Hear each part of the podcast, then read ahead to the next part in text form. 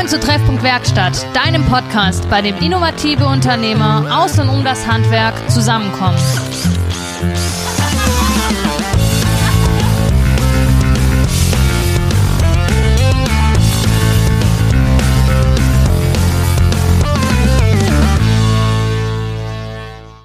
Hallo und herzlich willkommen zurück zur letzten Folge Treffpunkt Werkstatt vor der Sommerpause. Äh, unser heutiger Gast ist ein Special Guest.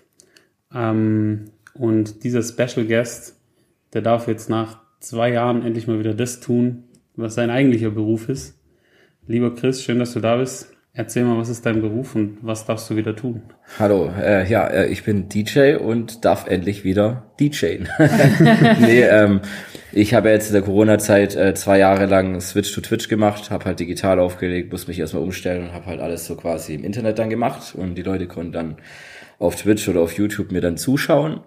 Und ja, das war halt sehr virtuell, sage ich mal. Ich mache das ja auch schon seit 18 Jahren und davor habe ich halt die ganzen Leute halt auch gesehen, die Emotionen, die Gesichter. Und das war es die zwei Jahre natürlich nicht gegeben und deswegen habe ich umso mehr gefreut, als die Festivalsaison wieder losging und wir endlich wieder feiern durften und ich endlich wieder die strahlenden Gesichter sehen durfte und Musik machen konnte und durfte. Vor, vor großer Bühne. Vor sehr großer Bühne und sehr kleiner Bühne immer, ja, immer unterschiedlich. So, die schön, dass du auch da bist, Hanna. Ja, ich freue mich auch hier ja zu sein. In, Ja. in, dem, in dem Store, wo Chris auch immer auflegt. Und jetzt ist natürlich die große Frage, warum haben wir jetzt am letzten Tag vor der Sommerpause noch einen DJ eingeladen? Ähm, übrigens das Blubbern, was ihr immer hört, äh, ist die Wasserpfeife. Ähm, nicht, nicht verwundern, wir sind nicht auf der Toilette. Ähm, in seinem ersten Leben oder in seinem früheren Leben war Chris, aka Leschuk, ähm, Raumausstatter. So, Ja. Wir waren sogar zusammen auf Baustellen früher, äh, was relativ witzig war. Ja, nicht nur du, sondern ich war mit Hanna Ja. auch. Ja, stimmt, Ja. mit der Hanna ja auch noch. Also wir waren alle zusammen auf einer Baustelle, auf Baustellen schon. Voll geil. Ähm, genau, also erzähl doch einfach mal kurz über dich, deinen Werdegang, wie du, also wer du bist und wie du Raumausstatter geworden bist. Und warum du, in, ja genau, warum du in einem Handwerker-Podcast sitzt als DJ, genau. Genau, weil ich Raumausstatter geworden bin. nee, also ich habe mit 16 Jahren eine Ausbildung als Raumausstatter angefangen. Und äh, damals habe ich auch gleichzeitig als DJ mehr oder weniger angefangen, in Stuttgart zu spielen. Da gibt's ja zum Beispiel das. Die Boa gab's damals oder ein Move Club. Oder Boa gibt's ja immer noch, Move Club gibt's nicht mehr. Oder auch im Perkins Park gespielt und da halt, äh, ja, erstmal die Lehre natürlich fertig gemacht, dann noch, glaube ich, sieben Jahre als Raumausstatter in verschiedenen Firmen noch gearbeitet und parallel halt am Wochenende mal aufgelegt. Und ich hatte halt dann auch das Glück, dass ich äh, tolerante Arbeitgeber hatte, die dann halt auch zum Teil gesagt haben, okay, dann muss halt Freitag mal nicht arbeiten, dann Montag halt nicht, dann immer weniger.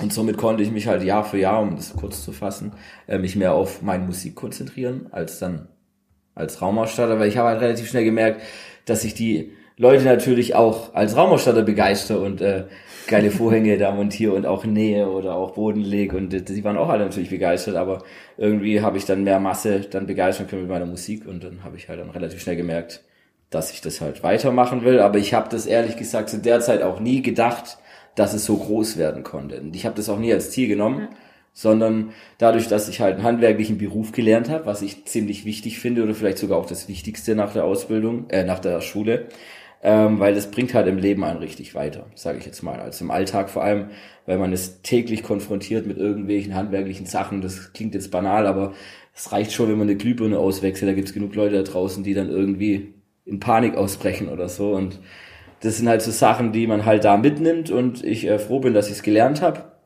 und das heute noch umsetzen kann, so wie du es auch gerade gesagt hast. Ich bin hier mit euch zusammen in meinem Schuhstore. Das haben wir gemeinsam zusammen umgebaut. Da war auch alles Kreative natürlich da mit drin und ja, und wie gesagt, nochmal um drauf zurückzukommen, ich habe halt wirklich wirklich das Glück gehabt, dass ich nebenher halt äh, auflegen konnte und meine Arbeitgeber dann gesagt haben, hey, du kannst jetzt als Subunternehmer arbeiten, schreibst halt eine Rechnung, dann wurde es immer weniger und irgendwann war ich halt dann nur noch als Subunternehmer unterwegs und so konnte ich halt dann auch meine Miete bezahlen und wenn ich halt gemerkt habe, okay, es kommen nicht viele DJ-Aufträge rein, habe ich halt dann wieder mehr als Raumausstatter auf dem Bau gearbeitet und so konnte ich das dann immer handeln.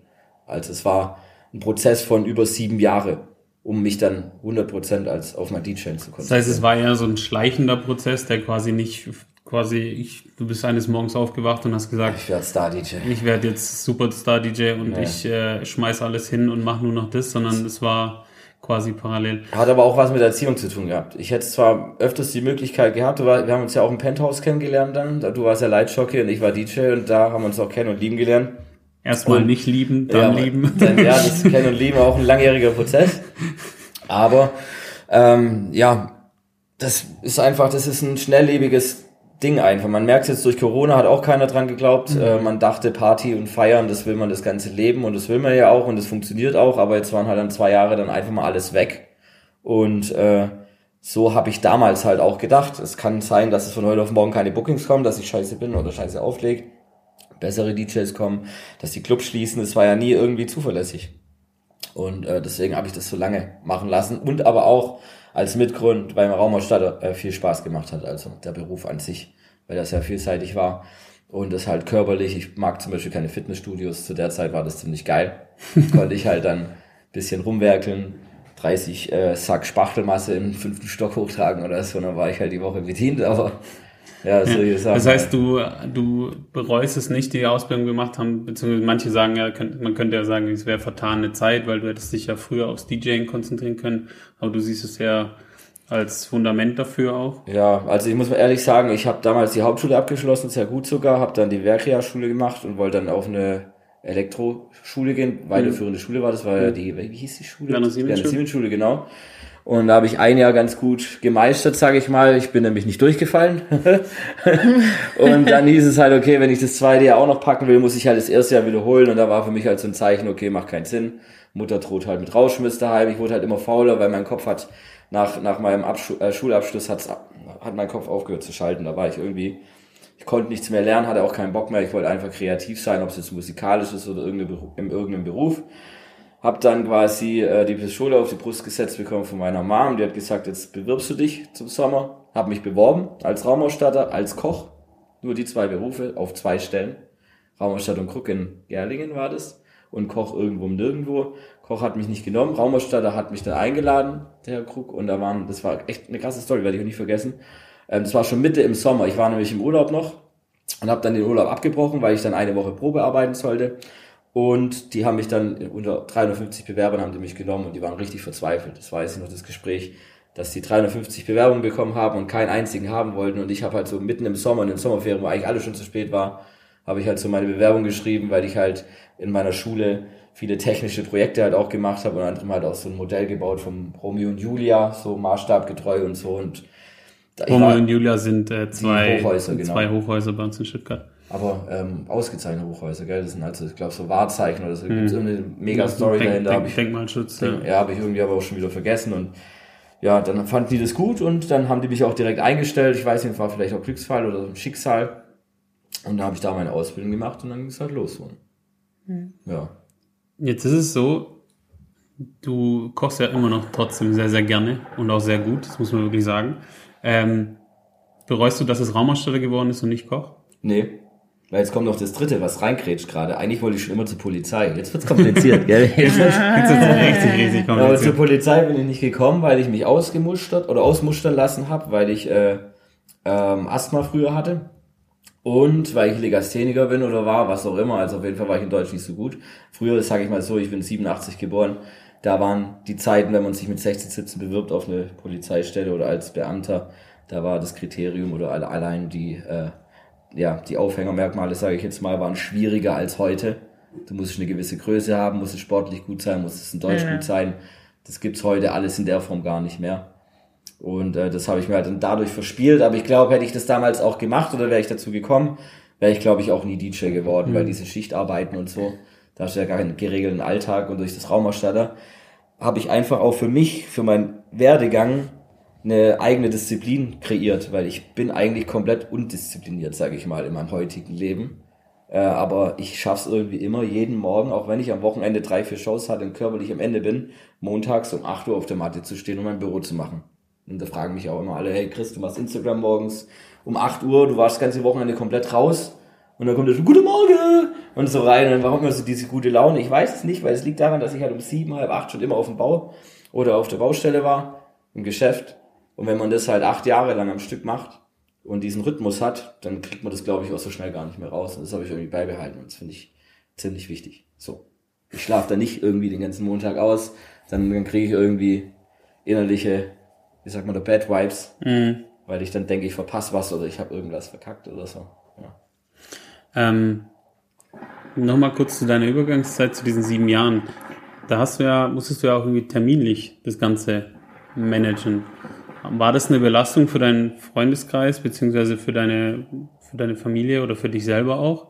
Oder wie hast du das hinbekommen? Weil im Endeffekt hast du ja dann zu irgendeinem Zeitpunkt auch zwei Vollzeitjobs gehabt. Ich würde mal sagen, also meine Wahrnehmung war so, ich habe das persönlich noch nie mit Leuten besprochen, jetzt mit Familie und Freunden, ob das wirklich eine Belastung war. Ich glaube auch keiner hat mir das direkt so gesagt. Ich glaube, für mich war das ähm, irgendwie Standard, sage ich jetzt mal. Also das hat sich angefühlt, als ob das alles so sein sollte. Ich habe das ja, wie du es gesagt hast, selber gemanagt, meinen Alltag. Mein Körper hat es mir ja dann gezeigt, wenn ich halt dann montags äh, dann nicht mehr so fit war und dann halt am, als Raumausstatter dann polstern musste oder so, bin ich halt äh, in Schaumstofflage gegangen und habe halt dann ein Stündchen noch mal kurz irgendwie versucht, meine Augen zuzumachen. Und wenn man das halt ein paar Mal macht, dann merkt man halt dann schon, äh, also es hat auch viel mit Verantwortung zu tun, Raumausstatter. Wenn man da jetzt eine Markise in den zehnten Stock hochzieht oder sonst was, sind ja meine Kollegen oder mein Chef dabei und wenn du dann die Leistung nicht bringst und dann lässt du plötzlich das Seil los, dann, dann kann, wird da auch noch irgendwie einer verletzt. Und das habe ich dann relativ schnell gemerkt, dass es so halt auch körperlich nicht weitergegangen ist oder weitergehen konnte. Aber das Umfeld ist von meinen Freunden, sage ich mal eher so, ich habe eher den Eindruck, dass alle eher davon profitiert haben, weil wir dadurch, ähm, also meinen ganzen Freundeskreis, so wie dich ja auch, habe ich ja, oder meine besten Freunde, so wie du ja auch, habe ich nur im Nachtleben kennengelernt. Das sind alles, das sind alles Leute, die ich im Nachtleben kennengelernt habe, weil viele sich dann relativ schnell auch verabschiedet haben, weil die halt natürlich einen normalen Job auch hatten, als einen Alltagsjob, so wie ihr auch, aber die haben ein anderes Interesse gehabt. Und äh, somit war ich dann halt nur mit Gleichgesinnten unterwegs und so hat sich das dann natürlich auch aufgebaut. Und da hatte ich dadurch halt auch immer Unterstützung von Family and Friends. Und ähm, wann kam der, der Punkt, ähm, weil vorhin haben wir gesagt, das war ein, ein fließender Prozess. Wann war der Punkt, wo du gesagt hast, okay, jetzt hänge ich wirklich das Delfinmesser von den Raumerstattern an den Nagel und sag, ich mache jetzt nur noch DJ? Oder ähm, gibt es heute noch Momente, wo du sagst, hey, ab und zu brauche ich das, auch das handwerkliche Arbeiten? Ja, das also der, der, den Punkt gab es wirklich, als ich dann gemerkt habe, ich habe so viele Betriebe gewechselt. Ähm, weil ich war dann, ich sage jetzt keine Namen, ich war da bei zwei, drei verschiedenen und habe dann relativ fest, äh, schnell festgestellt, dass es sehr chaotisch bei vielen Betrieben läuft, eigentlich fast überall.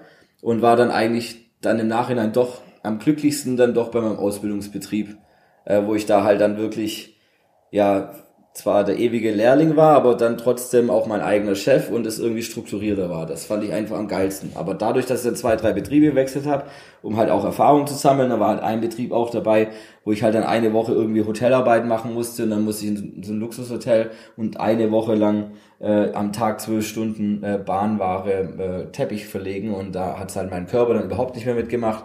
Dann wurden halt auch Sachen nicht mehr eingehalten, dass ich dann zum Beispiel donnerstags ins Penthouse konnte zum Auflegen. Ähm, und die Sachen wurden mir dann alle, alle gestrichen und da habe ich dann auch nur zwei Wochen gearbeitet und habe ich gemerkt, okay, das wird mir jetzt zu viel gehoppe. Wenn ich jetzt, wann dann? Und dann habe ich dann auch angefangen, dann zu sagen, nee, mache ich nicht. Und habe parallel ja noch bei der Frau Augenstein, die will ich auf jeden Fall erwähnen, äh, habe da äh, gewohnt und auch gearbeitet. Und äh, da habe ich dann auch immer als Suppler gearbeitet und wenn die Bock hatte oder jemand gebraucht hat. Das war die mit der AP, ne?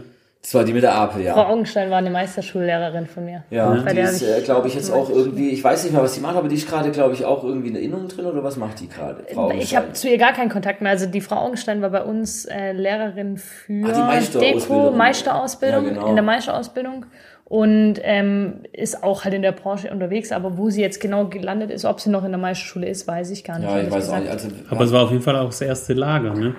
Weil es war ja dann auch damals der Entstehungszeitpunkt Sierra Partyflows ja, genau. und dann war das das erste Lager. Stimmt, wir hatten da eine Scheune und alles dann Genau, da. das weiß, das weiß ich noch. Also Das war ja auch meine erste Wohnung. Das war ja so eine Ja. Hinterwohnung, so ein, so ein kleines 50 Quadratmeter Ding. ich wollte gerade sagen, deine erste Wohnung gewohnt. Das war, ja, ja. Das war so ein Räumchen, aber da bin ich mit 18 direkt ausgezogen. Das war ja auch so, nach, während meiner Ausbildung, da war praktische Prüfung und in dieser Woche habe ich den Zuschlag bekommen, bei der Frau Augenstein zu wohnen und habe dann innerhalb von vier Tagen, also von Montag bis Donnerstag, meine kompletten Kojen fertig, meine Koje fertig gemacht und bin dann einfach Donnerstag Mittag schon gegangen, obwohl ich ja Freitag auch noch Prüfung hatte. Habe gemeint, so, ciao, ich bin ja fertig, Kann ja jetzt eh nichts mehr ändern und rummuchsen, das Ding ist gegessen. Und bin halt dann direkt dann mit dem Farbkübel dann zur Wohnung, habe angefangen zu renovieren, die eineinhalb Tage. Und bin während der praktischen Prüfung habe ich meinen Umzug quasi gestaltet. Weil das ja direkt gegenüber war. Dieses Ausbildungszentrum ist ja direkt in Ach so. Weidendorf. Ja, ja. Bin ich mal rübergefahren, habe dann da weitergestrichen. Wenn jetzt rein in der Theorie durchgesponnen mal, das mit dem DJ nicht mehr so läuft, würdest du sagen, okay, von jetzt auf gleich zurück in den Beruf, weil der dich da, wenn du darüber redest, merkt man schon, der hat dich schon gefixt irgendwie. Ja, würdest ja. du, könntest du dir vorstellen, wieder zurück? Hatte ich ja die zwei Jahre jetzt die Möglichkeit. Ja? Also ich habe äh, ehrlich gesagt nicht einmal drüber nachgedacht, das zu machen. Ja? Weil mein Kopf, weiß ich nicht warum, der schaltet irgendwie so schnell um. Ich habe ja auch jetzt mittlerweile vier Mitarbeiter, einen Festangestellten, drei, die halt auf äh, mindestens auf 450 Euro Basis, wie sagt man da mittlerweile? So halt dann noch mit Geringfügig der, oder was auch gering, immer. ja, geringfügig. Auf jeden Fall äh, habe ich dann direkt umgeschaltet und halt geschaut eher, ähm, wie ich die Leute da draußen weiterhin begeistern kann. Also so wie ich es vorhin gesagt habe, die Masse, was mich ja interessiert. Nicht nur jetzt die Gertrud oder Hildegard, die sich natürlich auch über einen neuen Teppich freut, sondern wirklich die Masse, die, die ich aus dem Alltag rausholen kann. Das begeistert mich am meisten, die auch einen ganz normalen Job haben, bei Aldi in der Kasse sitzen oder wirklich jeden Tag angeschrien werden von irgendwelchen Kunden und die einfach eher am Ende sind. Die wollte ich direkt erreichen und deswegen habe ich dann direkt digital gedacht und gesagt, okay, auflegen geht auch im Internet und habe dann von heute auf morgen ich bin nachts eingegangen, Switch to Twitch. Twitch heißt es, die Plattform, das ist wie YouTube, nur das sind halt so Streamer, wo man Musik streamen kann, wo halt auch quasi mit der GEMA alles äh, im Reinen ist. Und das hat auch direkt funktioniert. Also habe dann so umgeschaltet, dass ich in dem ersten Jahr so viele Zuschauer und Zuhörer hatte, dass ich auf Platz 4 der Welt gekürt worden bin. Der meist äh, Musikstreamer äh, on Friday. Und das hat dann halt schon wieder gezeigt, dass es wieder der richtige Gang war. Und dann habe ich ja dann auch meinen eigenen Wein gemacht und mit dem Essen und so. Das ist ja auch alles irgendwie dann handwerklich oder dann auch dieser Laden hier, das ist ja auch wieder handwerklich. Also immer ist irgendwie der Handwerk mit drin Ja. Immer irgendwie, das, weil ich brauche auch das Körperliche. So wie wenn ich meinen eigenen Garten wahrscheinlich habe. Ich bin bestimmt auch einer von denen, der dann immer irgendwie anfängt, da irgendwas umzubauen. Weil ich Das kann ich mir so gut vorstellen. baue dann ein Baumhaus und dann leuchtet es mit so Suchscheinwerfern dran oder sowas. Irgendwie so. Ich Heißt, immer irgendwas machen. du hast es im Kern, Ja. willst du es nicht mehr nur ausschließlich, sondern eher halt begleitend zu allem anderen, mehr oder weniger. wenn es mir keiner sagt, Ja. das muss passieren, wenn ich, äh, wenn ich das, das verspüre zu tun. So wie auch daheim. Ich habe dann irgendwann gemerkt, okay, das Wohnzimmer, sind ein paar Flecken an der Tapete. Ich habe ja auch einen Hund und äh, an der Wand. Ich habe da keine Tapete, aber am Putz Flecken oder Macken drin oder dann gefällt mir die Lampe nicht mehr und dann muss ich die aber wieder neuen Schlitz klopfen, weil die Lampe so schräg montiert wurde und dann will ich ja so ein, eine Baumlampe dahin haben oder so einen Mittelpfeiler, der aus Holz war, den habe ich ummantelt und habe den quasi dann äh, mit einem Kumpel ähm, mit so als Rosteffekt gestalten lassen, dass es aussieht wie ein Stahlträger. Das sind immer so Sachen, was mir da einfällt und das passiert dann von heute auf morgen. Dann baue ich direkt um, fange an alles abzukleben, ziehe es in die Mitte, rufe meine Leute an und sag, könnt ihr mir irgendwie das Zeug besorgen und dann fange ich an zu basteln. Da gibt's unzählige Geschichten. Da gibt's immer, also es war jetzt kein Umbau, aber ich weiß es noch wie heute. Saß ich auch in der Besprechung drin und dann habe ich erster Anruf von Chris. Ich so, ja, okay, ich rufe ihn später zurück. Und nach dem fünften bin ich rausgegangen und ich so, Chris, was ist los? Wa- Was passiert hier gerade? Brennt's irgendwo? Ist irgendwer gestorben? Muss ich irgendwo hinkommen? Nee, du musst jetzt gucken, dass wir Strom auf den Schlossplatz kriegen. Und ich so, was? Ja, ich habe die Anlage eingepackt. Ich bin in 20 Minuten bei dir. Wir fahren jetzt auf den Schlossplatz und machen da spontanen Rave. Und ich so, Alter, ja, stimmt. Dein- ja, mit Paloma war ja, das. das war noch mit Paloma. Und ich dachte, und ich saß in diesem Meeting und ich so, ey, ich muss dieses Meeting jetzt beenden. Ich muss jetzt woanders hin. Und alle so, was? Nicht fragen. Es war dann auch super witzig, aber das sind so, das sind schon, also da muss man schon beim Chris immer aufpassen, so, du, du, der Anruf kommt und dann weißt du, okay, jetzt passiert gleich, es passiert nicht in einer Woche, sondern es passiert jetzt. Das stimmt, ja, ja, diese Ideen. Und das ist ja das Krasse, die habe ich nachts beim Schlafen. Ich kann manchmal unruhig schlafen, oder oft. Und dann denke ich über Sachen nach und dann stehe ich meistens um 6, 7 auf, penetriere dann, kann, man, kann ich meinen Screenshot zeigen, 15 Leute mit Sprachnotizen und die stehen aber alle erst zwei Stunden auf. Also, obwohl ich eigentlich direkt so die Antwort brauche, weil das immer so schnell gehen muss bei mir irgendwie, weil die Idee, die wird nicht erstmal kalkuliert oder auf Blatt Papier konfiguriert und ein Konzept geschrieben und guckt in Einnahmen, Ausgaben. Nein, das überschlage ich alles im Kopf und dann Vollgas so. Also la, la, lass mal machen und wenn wir hinfallen, dann ist halt so. Ja. Ich habe auch so ein Handwerkermotto gern. So Ja, einfach also mal machen. So. Daumen, aber das sieht man ja auch. Man kann ja dann Ja. irgendwann, wenn man das lang genug macht, so die Zentimeter kann man ja auch einschätzen. So, da brauche ich keinen Meterstab auspacken. Mhm. Sag ich, hab ich doch gesagt? Ist das doch Ja? Augenmaß, Augenmaß. Aber ähm, wenn es jetzt quasi der, der Fall eingetreten wäre, dass jetzt, das kann ja jetzt immer noch passieren, Musik ist vorbei. Ja, es ist, es sind ja irgendwie, im Leben gibt's immer Kapitel. Ne? Also so, du hast so deine, deine Hauptschule, dann hast du deine Ausbildung, dann hast du jetzt dein DJ-Dasein. Gibt's einen Plan B für, wenn Kapitel Musik eventuell mal geschlossen wird? Ja, wie schon gesagt gerade, ähm, das ist ähm, dadurch, dass ich so, glaube ich, so ein kreativer Mensch bin, egal in welchen Bereichen das ist, fällt mir dann bestimmt wieder was Neues ein, weil sonst hätte ich jetzt die Corona-Zeit auch in der Form nicht überlegt, äh, überlebt. Man muss dazu sagen, wirklich, das ist hier eine alte Autowerkstatt, wo wir gerade sitzen. Hier waren fünf Hebebühnen drin. Wir haben eine Wand reingezogen, wir haben die Hebebühnen zugespachtelt, wir haben Designbelag gelegt, wir haben Traversen reingebaut, eine Clubanlage eingebaut, aus äh, Europaletten haben wir eine Bar gebaut. Also es ist, das sind alles genau diese Sachen. Und draußen war- stehen noch Hütten. Draußen Also- haben wir genau fünf solche, ähm, äh, wie nennt man, Gartenhütten gekauft und die einfach gebaut, damit wir draußen eine Art Markt oder ein Weindorf machen können. Oder ein Festival. Oder eine Art Festival. Haben letztens dann einfach äh, mit dem Schausteller aus Stuttgart äh, vom Kanzler Wasen ein Kinderkarussell geholt und haben da dann uns drunter gelegt, haben dann diese Sicherungsmutter gesucht, haben die rausgeschraubt und wer dann mal auf einem langweiligen Kinderkarussell gefahren ist und sich ein bisschen auskennt, wenn sie sich im Kreis dreht und plötzlich schneller dreht, dann kommen ja diese G-Kräfte rein und dann wird es halt ein bisschen wilder, dann wird es halt kein Kinderkarussell, dann wird es ein Männerkarussell und das ist halt alles äh, so Dinge, die sind uns oder mir auch total nach und nach einfach eingefallen. Das ist nicht so wie viele andere, die, die das dann aufschreiben und dann erstmal überlegen, lohnt sich das, soll ich das machen, sondern ich mache das in dem Moment schon, wo das in meinem Kopf rumgeistert. Und das ist gleichzeitig Fluch und Segen. Bisher hat es immer gut geklappt. Ich klopfe auf den Tisch. Es gibt aber auch bestimmt Momente, wo es dann halt mal nicht gut klappt. Aber ich glaube einfach daran, dass mir dann zur richtigen Zeit das Richtige einfällt. Aber ich kann definitiv sagen, dass ich äh, so wie ich den Raumausstatterberuf gelernt habe, nicht äh, so, wenn du darauf hingehen äh, zurück äh, oder darauf äh, aus wollt, ähm, nicht äh, durchführen werde.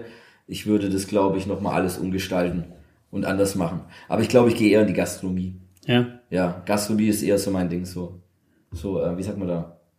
Ähm, Ein Restaurant. Oder? nee, nee, äh, ja, wenn man jemand einlädt, so, der Gastgeber. So. Ich habe vorhin Matschbananen in den Kopf, wer weiß. Nee, Gastgeber. Gastgeber ist so mein Ding. Mit Ja. den Leuten quatschen, persönliche Sachen rausholen, als zu sagen, was, also mit den Leuten einfach interessiert reden, das mag, mag ich am meisten. Mhm. Mich interessiert einfach die Geschichte auch von anderen Menschen. Und da verliere ich mich halt auch oft und kann da halt dann auch, ähm, ja. Das heißt, der, der, der Plan B wäre vielleicht irgendwas in der Gastro, von irgendeinem Konzept, was dir dann irgendwie einfällt. Ja, aber nicht, nichts Normales. Also Nee. vielleicht verbinde man Gastro jetzt irgendwie mit einem Restaurant. Nee, ich würde zum Beispiel irgendwie rumtigern im Schwarzwald, so eine alte Scheune, eine alte Burgruine suchen, die komplett abgewichst ist. Dann würde ich dann irgendwie wieder meinen Plan Kopf, meinen Kopf einschalten, dann würde ich meine Leute rufen, würde ich dich wieder Meeting nerven. Und dann würde ich da das, das Ding umbauen einfach, da zehn Mottozimmer reinbauen, da dann am Wochenende die Location vermieten für Hochzeiten, als Gastgeber dann selber auflegen und das so einfach Lustwert auch. Also wirklich sowas, was halt noch nie da gewesen ist. Aber jetzt nicht in Stuttgart irgendwie ein, ein Restaurant aufmachen oder eine Bar. Sowas würde ich niemals machen. Es gibt ja so wenig. Ja, deswegen. das muss so außergewöhnlich und anders sein und so wie ich halt einfach auch als Person bin. Jetzt gibt's, ähm, wenn wir jetzt noch wieder in dem Kapitel des DJs unterwegs sind, ähm, gibt's ja noch die Sache, Ja. wir haben uns damals im Penthouse kennengelernt, 2007. Ähm, da waren es dann maximal, weiß ich nicht, 500 Leute oder so. Jetzt gibt's mittlerweile Shows, die du spielst, da stehen dann Tausende. Ja. Tausende, das klingt gut, ja. Was war, was war das Größte bis jetzt? Ähm, 45.000, glaube ich. Ja, 45.000. Macht das was mit ein? 45.000 Menschen. Ja, das ist auf jeden Fall. Also es hat sich ja so langsam, also ich wurde nicht von heute auf morgen auf zu 45.000. Also nicht der Martin Garrix-Effekt. Nee, ich hatte nicht den Martin Garrix-Effekt. Dadurch, dass ich ja, wie gesagt, äh, im Move angefangen habe, da waren halt da ein paar hundert. Dann äh, davor habe ich ja noch im Ruderclub gespielt äh, und da waren 50 Leute und das hat sich ja nach und nach einfach aufgebaut. Aber wo ich dann meinen ersten Mainstage-Auftritt hatte, 2016 oder 15 war das beim World Club Down, ähm, da waren auf der Mainstage, wo normal 40.000 draufpassen, waren halt dann 1000 oder 500 in einem Stadion. Das war halt dann eigentlich leer. Und so hat sich das halt durch die Leistung weil, äh, weil sich viel bei mir dann auch entwickelt hat, auch musikalisch, habe dann auch Musik mehr produziert, habe ich da immer größere Bühnen bekommen oder halt immer bessere Playtimes, also wenn nicht die 12 Uhr ist, sondern halt dann mal die 10 Uhr abends Playtime und dann ist halt das Stadion voll. Und das war halt dann schon heftig. Also ich habe mir halt relativ schnell angewöhnt. Also die ersten Male sieht man auch im Internet, hat mich auch RTL 2 und so begleitet, weil das ja auch ziemlich interessant war für das deutsche Fernsehen.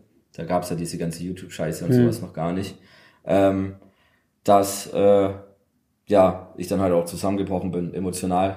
Dann Ja. die ersten Male, ich kam, konnte es gar nicht verarbeiten, warst du ja auch oft genug dabei. Wollte gerade sagen. ja, das Thema ist, man macht sich halt da voll die Gedanken, wenn ich so Clubshows spiele, dann äh, fühlt sich das anders an, weil ich da halt einfach spiele. Ich spiele da halt dann manchmal drei bis acht Stunden am Stück und da spielt man einfach durch. Fängt man wieder von vorne an, spielt man, spielt man wieder schneller, spielt man wieder langsamer. Aber wenn ich die großen Shows spiele, habe ich halt nur eine Stunde Zeit und dann muss ich die besten Tracks in eine Stunde reinpacken und dann mache ich mir halt wochenlang davor Gedanken. Und es staut sich halt auf. Und wenn die Show halt dann zu Ende ist, dann kommt halt dieser Effekt, dann kommst du von der Bühne runter und dann klappst du halt zusammen. Das heißt, das heißt, der Unterschied zwischen einer Clubshow und einer Stage-Show ist im Endeffekt, nach einer Stage-Show bist du einfach emotionaler geladener und, und eine Clubshow machst du eher so nach, Ja. nach Laune des Abends. Nee, das gibt's, das, ja, das gibt's, ist eigentlich beides. Nur das Thema ist, bei einer großen Show hat man halt anders Respekt, wenn da so viele Menschen sind. Erstens wird es ja auch übertragen und ist halt auch im Internet. Da willst du halt erstens auch nichts Falsches im Mikrofon sagen. Zweitens, die halt auch nicht oft genug, also halt, da willst du es halt auch richtig nüchtern betrachten alles, weil du halt willst halt nichts falsch machen. Weil du hast halt quasi einen Slot, der normal die größten DJs der Welt haben. Und du hast halt die Chance bekommen, diesen Slot zu spielen, diese Playtime. Und wenn du die halt verkackst, dann war es vielleicht dein letztes Mal. Und das habe ich halt, bin ich mit viel mehr Respekt rangegangen als bei den anderen Sachen, weil da habe ich halt, das habe ich schon acht Jahre lang gemacht, das, da kann ich blind auflegen quasi. Zu Clubshows. Ma, aber- ma, hast du dann noch Angst davor? Ja, ja. Ja, also, also- ich muss immer fünf Minuten davor, egal ob es auch ein Interview ist, aufs Klo kacken. Okay. Ja. Mach mal da jetzt einen Piece rein. Nee, wir sind in Nee, Deutschland. nicht. in, in, in, in Deutschland Scheiße, das. darf man mittlerweile sagen, gell? Ja, ich glaube schon. Ja. In Deutschland auf jeden Fall. In Deutschland auf jeden Fall, ja. Ja. Und nachdem dein Englisch nicht so gut ist. Ja, genau. Hallo. Das ist richtig gut geworden mittlerweile. Ja, weil ich mittlerweile. Man, früher in der Schule habe ich gedacht, das braucht man nicht. So, was soll die Scheiße? War ja auch eine andere Zeit. Und äh, wenn du das halt auch nicht nutzt oder halt nicht regelmäßig brauchst, dann brauchst du es ja auch nicht. Das ist Ja, eigentlich logisch. Und dadurch, dass ich halt so viele große Bühnen spiele, halt auch international gerade, bist halt gezwungen, Englisch zu reden, halt auch mit Interviews und dann, dann, dann flutscht es halt dann auch, sobald du damit konfrontiert wirst. Was ist passiert? nix. Okay. Bildschirm schon was angegangen. ähm, gut, das war jetzt ein kleiner Schockmoment. Ja, kurzer, kurzer Schockmoment, aber. ich glaube, man hat es in meinen Augen gesehen. Bei mir leuchtet kein rotes Licht. Heißt das, wir nehmen auf oder. Es läuft noch, es läuft noch. Ähm, ja, also wa- was, was, was es ja auch noch gibt, äh, was glaube ich auch noch ein großer Teil von deinem ganzen Schuck-Sein ist ja noch diese Unicorn Army, die quasi Fanbase.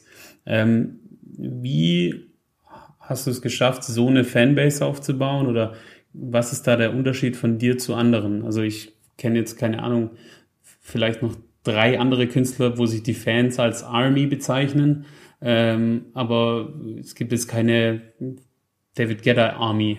Ja, das liegt, also das liegt wahrscheinlich daran, dass ich halt, so wie ich es auch vorhin gesagt habe, sehr verbunden mit allen bin. Also ich rede gerne mit vielen Menschen, auch vor meinen Shows. Bin früher gerne auch da. Also ich bin nicht einer von den DJs, die jetzt, äh, wenn, eine, wenn eine Party ist, äh, fünf Minuten davor ankommen, direkt spielen, dann wieder gehen. Sondern ich gucke halt auch bei Festivals zum Beispiel, dass ich halt schon mittags ankomme, mit den Leuten rede, dann mache ich ja Gewinnspiele mit ein Bier mit mir, da haben die Leute die Möglichkeit zum Beispiel auch mich Backstage kennenzulernen. Dann quatschen wir da noch eine halbe Stunde. Aber der Hauptaufhänger war einfach damals zur Village-Zeit, würde ich jetzt mal behaupten.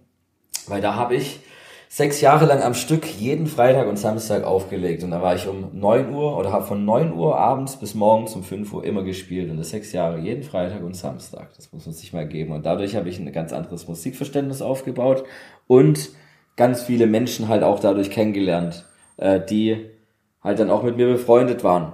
Und damit haben wir dann auch diese Bustouren gemacht. Ich habe halt viel mit den Fans direkt gemacht, habe da lieber meine Energie reingesteckt, als, also Leute, ich würde es jetzt nicht als Fans bezeichnen, Leute, die einfach meine Musik mögen und die, die mich als Typ mögen und die halt äh, die Gemeinschaft halt gefeiert haben, die einfach sich als Teil von dem gesehen haben, was wir halt gemeinsam machen. Klar habe ich die Musik gemacht, aber wenn halt 50 Leute bei jeder Show immer vor dir stehen, egal um wie viel Uhr, und dann der Club erst voll wird, hat man eine Grundenergie und jeder neue Gast, der da reinkommt und sich wundert, warum 11 Uhr 50 Leute so richtig wild abfeiern bei einem vor der Bühne und den DJ gar nicht kennt, war das halt so ein, so ein, ja, so ein ansteckendes Gefühl.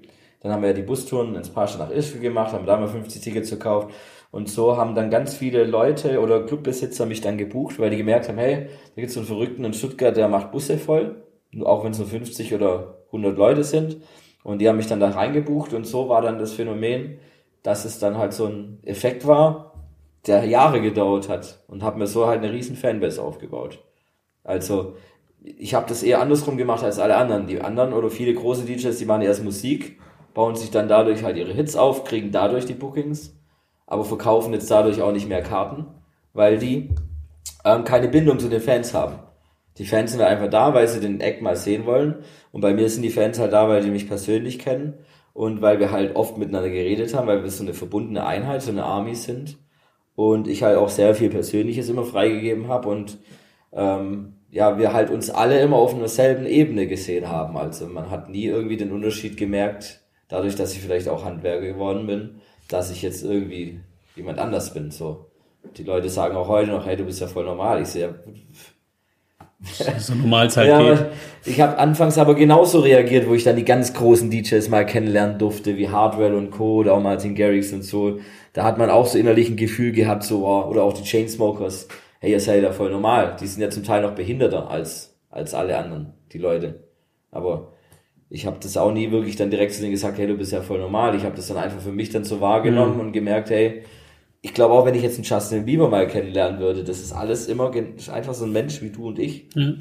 Nur, dass die halt viel mehr, viel mehr Stress haben in dem Sinn, dass die halt sich nicht mehr frei bewegen können. Ja. Bei so einer Größe zum Beispiel. Ich will mich jetzt nicht mit Justin Bieber vergleichen, aber das ist halt, ja, anders schwierig. Und vor allem dieser Leistungsdruck halt vor allem. Ja, ich weiß nicht, nur als kleine Anekdote dazu, es gab mal, da waren wir in Nürnberg auf dem, der Herzogenaurach, auf Ja, dem Open Beats Festival war Open. Beats Festival. Und danach sind wir abends noch einen Döner essen gegangen mit quasi irgendwie fünf, sechs Superstar-DJs. Ja, mit Özkan und so. mit Özkan, WW, Firebeats, ich weiß nicht, wer war noch, Mac Shay war noch dabei, ja, ja. Also es waren so irgendwie fünf, sechs und mit Özkan ist dann, weil er Türke ist, vorgegangen und hat auf Türkisch für alle bestellt.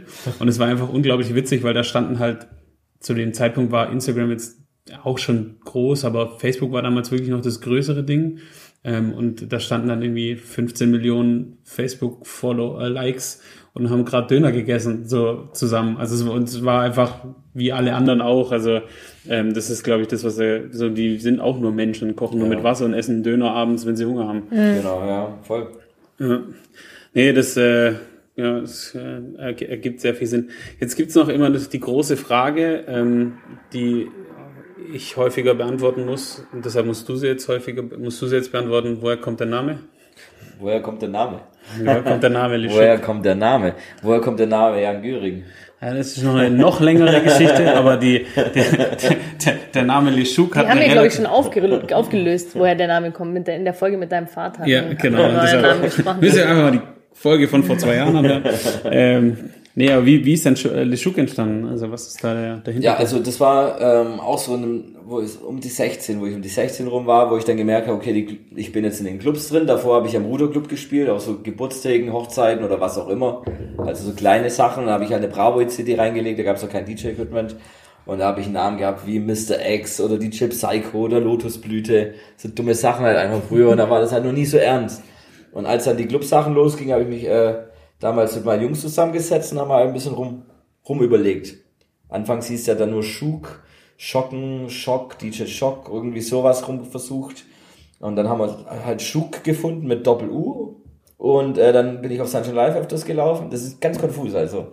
Und dann hieß halt, ja, jetzt für euch kommt äh, eine Nummer von Schuk und dann geht's weiter so. Und das war wie Gesundheit, so Schuk. Und da war damals Fett Legrand ziemlich in mit Put Your Hands Up for Detroit.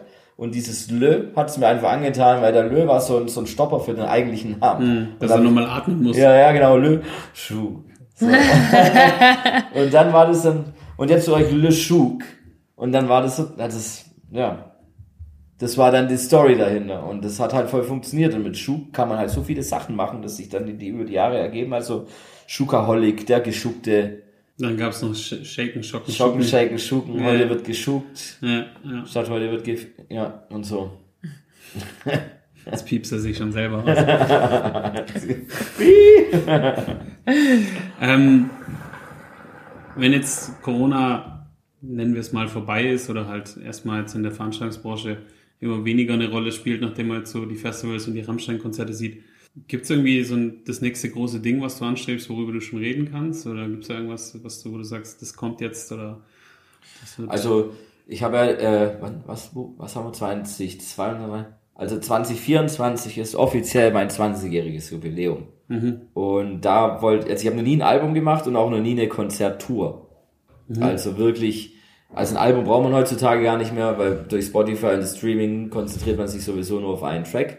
Aber es ist halt eine persönliche Sache, weil ich möchte halt wirklich mal so, eine, so was Physikalisches haben, weil durch dieses ganze Digitale hast du alles bloß im Internet und du hast aber nicht in der Hand. Und ich habe jetzt durch mein letztes Single Kunterbund haben wir meine Schallplatte wieder gemacht, so was wirklich so ein Unikat so. Und das möchte ich halt auch haben. Irgendwas, wo man es anfassen kann, ein T-Shirt mit einem Poster, so ein typisches Bravo-Hit, äh, so ein Bravo-Poster oder eine Bettwäsche in dem Päckchen drin oder und dann dadurch halt eine Tour machen. Und das ist halt so das nächste große, was ich unbedingt machen will. So, so sechs Städte, die haben wir schon rausgesucht. So A 2000 Leute, Freitag, Samstag oder Donnerstag, Freitag und Samstag und Sonntag Zusatzshow, je nachdem, wo es halt dann mehr gefragt ist. Und das planen wir gerade, aber wenn dann halt auch erst Ende 23, Anfang 24, dass 20 Jahre der Schuck halt dann stattfinden kann. Das ist so das nächste. Und ansonsten halt dieses Jahr steht jetzt im August noch meine nächste Asien-Tour an. Taiwan ist jetzt bestätigt, Indien kommt jetzt wahrscheinlich noch zu Thailand. Die machen jetzt auch endlich wieder auf. Das war ja jetzt auch ewig zu. Und das ist halt jetzt durch scheiß Corona, ist halt wirklich so, dass man viel Bürokratenscheiß machen muss. Man muss viel das Visum halt natürlich beantragen und die lassen halt auch nicht jeden DJ rein. Vorher war das halt wirklich so, so Arbeitsvisum brauchst du ja dann natürlich auch im asiatischen Bereich. Äh, Das ist halt nicht einfach zu bekommen. Da werden sogar auch echt Superstar-DJs mittlerweile abgewiesen. Also ich kenne einige Namen, die schon seit auch seit 20 Jahren auflegen, aber die um Welten größer sind als ich, die auch kein Visum bekommen haben. Und das ist halt dann schon ärgerlich. Und Asien ist halt ein Riesenmarkt, also tja, allein China, Wahnsinn, was da an, an Clubdichte und an Menschendichte ist, ist unfassbar. Auch Indien, das ist, kann man sich gar nicht vorstellen. Das kann man mit, mit Europa oder Deutschland überhaupt nicht vergleichen. Das ist eine ganz, ganz andere Welt. Ja, Ja, äh, hallo, hallo Anna. Woher kennen wir uns eigentlich? Ja, Du wir. warst damals Praktikantin, gell? ja, ich war Praktikantin. ja. ähm, ja, nee, das war nur ein Schülerpraktikum, wo ich noch nicht wusste, was ich machen will. Gut. Und dann, ja. Nee, äh, schöne Folge, hat mich gefreut, dass wir Nee, das Zeit- war's noch nicht. Ich habe nur ein Statement zu geben. Ja, das wäre jetzt die Frage. jetzt- Weil, weil du, du hast gerade einen richtigen Satz gesagt. Weil es war ein Schülerpraktikum, weil ich noch nicht gewusst habe, was ich werden will. Deswegen bin ich der Meinung, liebe Ladies and Gentlemen und Gender da draußen, ganz wichtig, nach der Schule erstmal ein soziales Jahr machen. Entweder handwerklichen Beruf lernen, vielleicht sogar eine Ausbildung machen oder mal reinschnuppern, bisschen Probe arbeiten und dann studieren. Das finde ich wichtig. Vor allem eigentlich müsste jeder einen handwerklichen Beruf lernen, wenn er die Schule fertig hat um halt die Menschheit äh, natürlich am Leben zu erhalten. Weil wenn da mal irgendwas ist, man weiß ja nie, was ist, dann kannst du keine Glühbirne auswechseln nachher und dann hast du ein Problem. Und vor allem, und das ist halt auch ganz wichtig, und ich glaube, das ist in der Folge jetzt auch oft durchgekommen, das hast du auch immer wieder betont, ähm, die Ausbildung im Handwerk und das Arbeiten im Handwerk begegnet dir heute immer wieder. Ja, ja, also klar. die Struktur, die du da gelernt hast, kann man jetzt mal nehmen, wie man es will, das lernt man auch woanders. Aber du sagst immer wieder, begegnet dir das und immer wieder reißt es sich dann doch und du willst dann doch wieder Ja. was Echtes machen, was mit den Händen machen, was was bleibt, wo du jetzt auch hier in dem Store einfach sagen kannst, okay, hey, das habe ich gemacht, das habe ich gestaltet. Ähm, ich weiß hier, wo welcher Nagel hängt letztendlich. Ja, aber das, Ähm, fängt, das geht doch mit allem los. Jeder zieht doch irgendwann mal aus, will seine eigene Wohnung haben, dann fährt er zu Ikea, kauft so einen scheiß Einbauschrank und das muss man, ich finde, Ikea-Anleitung muss man manchmal wirklich studiert haben, da komme ich gar nicht klar drauf.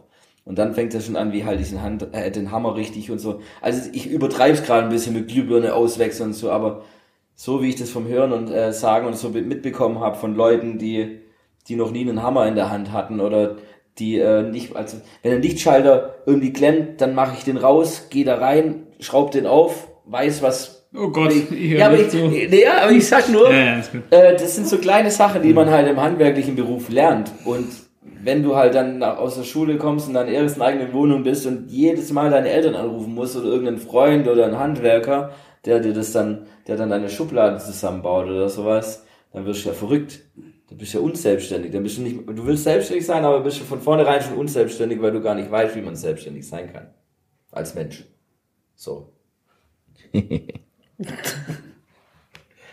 was, was? Gibt's nicht so einen, so einen Ausga Ausgang-Jingle? Den kannst du uns ja noch machen, den Mach Ausgang. das.